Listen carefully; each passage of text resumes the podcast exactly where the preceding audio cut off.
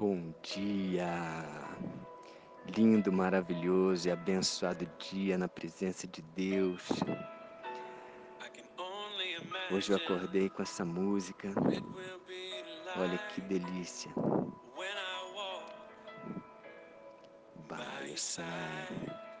Eu só posso imaginar quando eu estarei andando ao lado de Jesus. Eu posso imaginar o que meus olhos vão ver quando a minha face estiver diante de ti, Jesus. Uau! Só posso imaginar, só posso imaginar. Uau, que música maravilhosa, que letra inspiradora. Cercado por Sua glória. O que meu coração vai sentir. Eu vou dançar para você, Jesus. Ou maravilhado, eu vou ficar quieto. Eu vou, eu vou ficar em pé na Sua presença. Eu vou me, eu vou cair de joelhos diante de Ti vou cantar aleluia, ou vou poder falar, conseguir falar alguma coisa, expressar alguma coisa, tamanho a minha admiração, tamanho esse momento, uau. Depois você continua escutando essa música aí.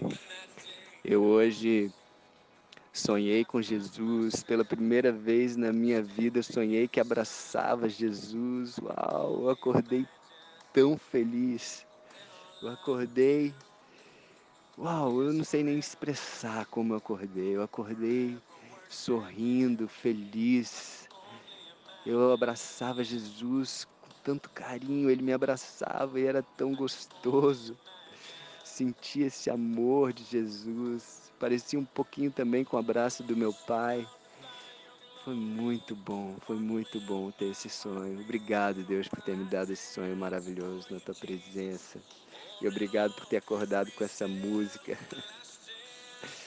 Amém. Hoje estamos no dia 334 do projeto Bíblia para Iniciantes. Ontem foi forte, dia 333. E eu quero fazer a pergunta para você: você decide construir a tua casa num alicerce poderoso na rocha que é Jesus?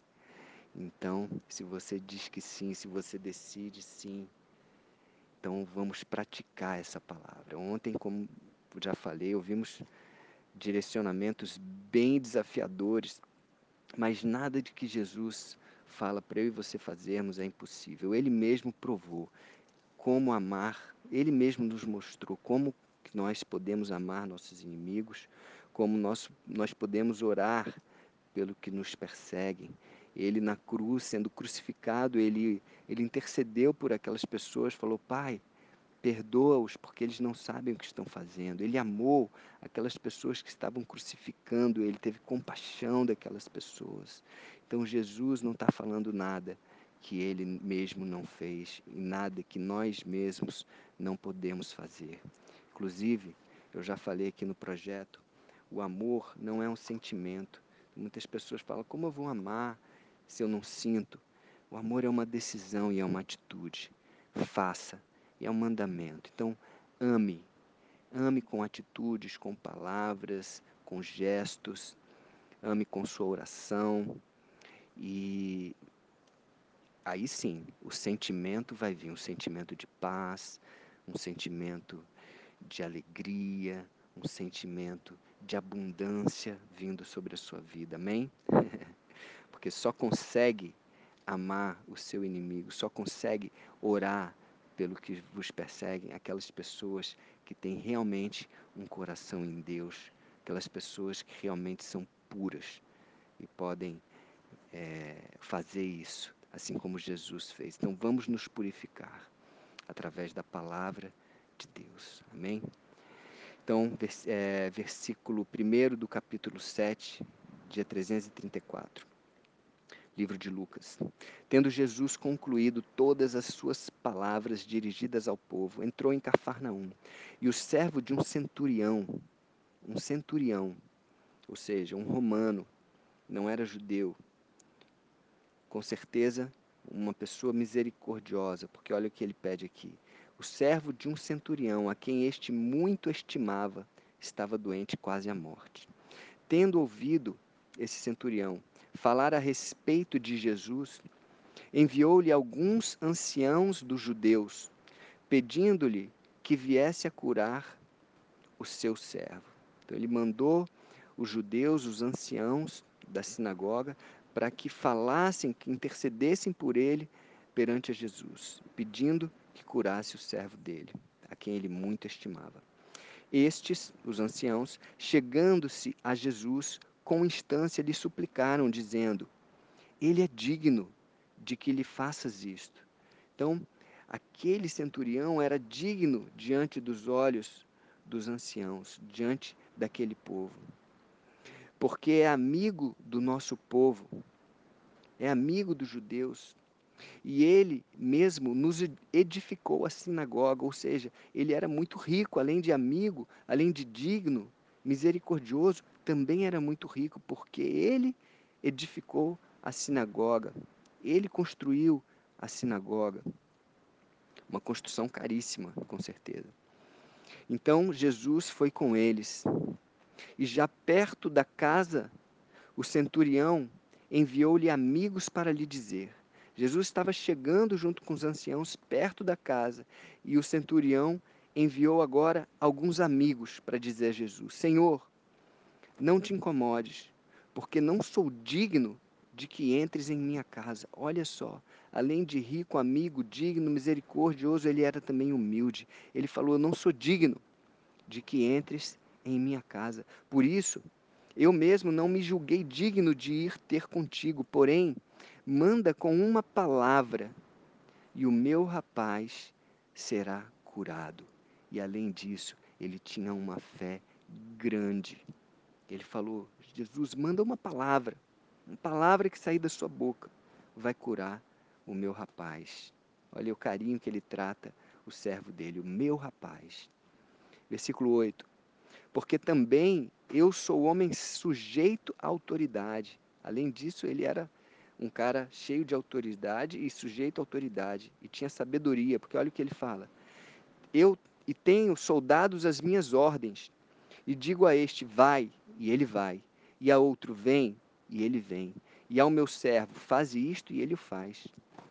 Então, ele tinha a convicção de que Jesus tinha autoridade, assim como ele tinha, Jesus também tinha autoridade para curar. Uau! Olha que pessoa diferenciada aqui. Ouvidas estas palavras, versículo 9, admirou-se Jesus. Olha só, a primeira vez aqui na palavra e no Evangelho, em que Jesus se admira de alguém. Muitos se admiravam de Jesus, a multidão se admirava, se maravilhava, mas é a primeira vez que Jesus se admirou de uma pessoa e não era um religioso, não era judeus, não era judeu, ele era um romano e era um centurião. E Jesus admirou-se dele. Vamos lá, repetir. Ouvidas estas palavras, admirou-se Jesus dele, do centurião, e voltando-se para o povo que o acompanhava, disse: Afirmo-vos que nem mesmo em Israel achei fé como esta. Uau! Isso alegrou o coração de Jesus. Uma fé. A gente já sabe que sem fé é impossível agradar a Deus. Então a fé deste centurião agradou a Jesus, fez com que ele se admirasse e falasse para as pessoas que estavam à volta dele, eram muitos. Afirmo, afirmo-vos que nem mesmo em Israel eu achei uma fé como esta fé. Versículo 10. E voltando para casa, os que foram enviados, os amigos e os anciãos que foram enviados a Jesus, encontraram curado o servo. Amém? Uau! Que passagem forte! Que cena! Você consegue imaginar essa cena? É muito forte o que aconteceu aqui. Olha quanto aprendizado a gente pode tirar dessa pequena passagem. Dez versículos poderosos como que nós podemos aprender com esse centurião, um cara que tinha misericórdia no coração, que era amigo das pessoas, que era digno, que era rico e não se achava melhor do que os outros. Apesar, ele era rico, ele era próspero. Porém, o coração dele não estava nas riquezas. Ele construiu a sinagoga, ele pegou o dinheiro dele e construiu uma sinagoga. Era digno, era humilde, não era digno de que Jesus entrasse na casa dele, mandou os amigos. Ele não teve, a, ele teve a oportunidade de estar frente a frente com Jesus, mas ele não se achou digno disso. Mandou os anciãos, mandou os amigos, e ele tinha uma fé que nos ensina muito aqui. Eu tenho pedido a Deus, aumenta a minha fé. Que a minha fé seja igual a desse centurião aqui e que cresça a cada dia. Eu quero agradar, eu quero agradar a Deus. Sem fé é impossível agradar a Deus. Amém? Então agora vamos para outra cena. Versículo 11. Em dia subsequente, dirigia-se Jesus a uma cidade chamada Naim, e iam com eles os seus discípulos e numerosa multidão, como sempre. Versículo 12: Como se aproximasse da porta da cidade, eis que saía o enterro do filho único de uma viúva. Filho único. Ela já tinha perdido o marido e agora estava perdendo a única riqueza que ela tinha de parente, né, de, de sangue, perdendo seu filho. E grande multidão da cidade ia com ela, acompanhava aquele enterro. Versículo 13. Vendo-a, o Senhor se compadeceu.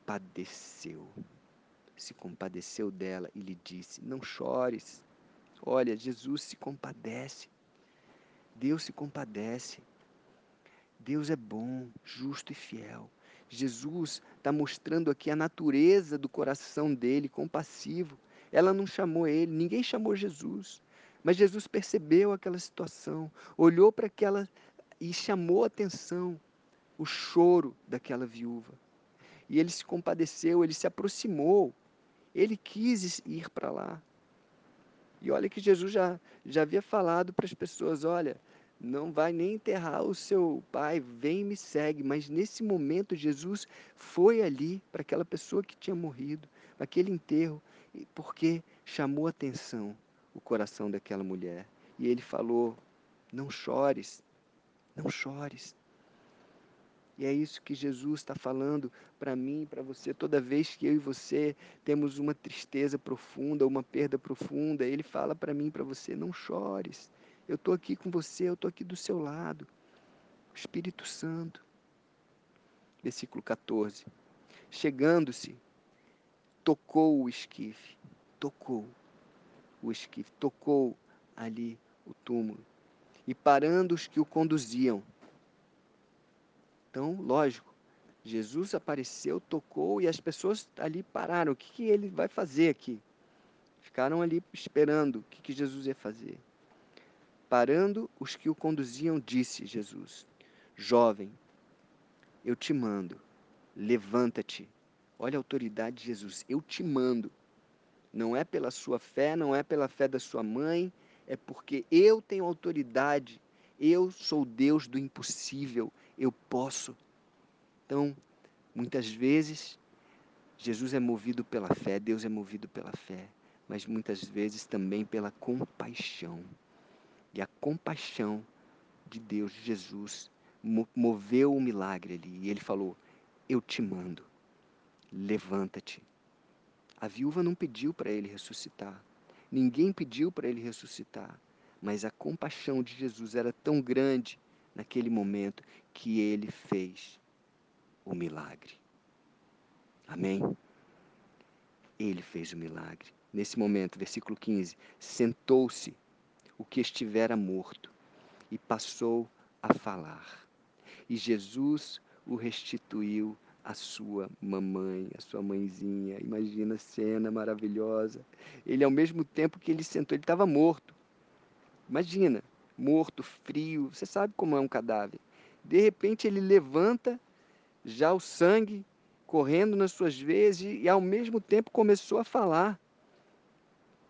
Imagina a alegria daquela mãe. E Jesus também ficou muito feliz por ter podido trazer alegria de volta aquela mãe que chorava. Versículo 16: Todos ficaram possuídos de temor e glorificavam a Deus. Olha que legal. Jesus era tão poderoso que fazia com que as pessoas glorificassem a Deus, dizendo: Grande profeta se levantou entre nós e Deus visitou o seu povo. E esta notícia a respeito de Jesus divulgou-se por toda a Judéia e por toda a circunvizinhança. Amém? A compaixão de Jesus. Essa é a natureza de Jesus de Deus. Versículo 18: Todas essas coisas foram referidas a João, João Batista, pelos seus discípulos. E João, chamando dois deles, provavelmente João estava encarcerado nesse momento por Herodes. João, chamando dois deles, enviou-os ao Senhor para perguntar: És tu aquele que estava para vir ou havemos de esperar outro? Quando os homens chegaram junto dele, disseram: junto de Jesus, disseram: João Batista enviou-nos para te perguntar: És tu aquele que estava para vir ou esperaremos outro? Naquela mesma hora, curou Jesus muitos de moléstias, de flagelos, de espíritos malignos e deu vista a muitos cegos. Olha a cena. Então Jesus lhes respondeu. Jesus não responde, ele sempre responde de uma forma diferente, né? Ide e anunciai a João o que vistes e ouvistes. Simples assim. Os cegos vêm, os coxos andam, os leprosos são purificados, os surdos ouvem e os mortos são ressuscitados. E aos pobres anuncia-se-lhes o Evangelho, as boas novas. E bem-aventurado é aquele que não achar em mim motivo de tropeço. Simples assim. Eu não preciso falar quem eu sou. Só fala o que vocês viram. Só testemunha a João aquilo que vocês acabaram de testemunhar aqui.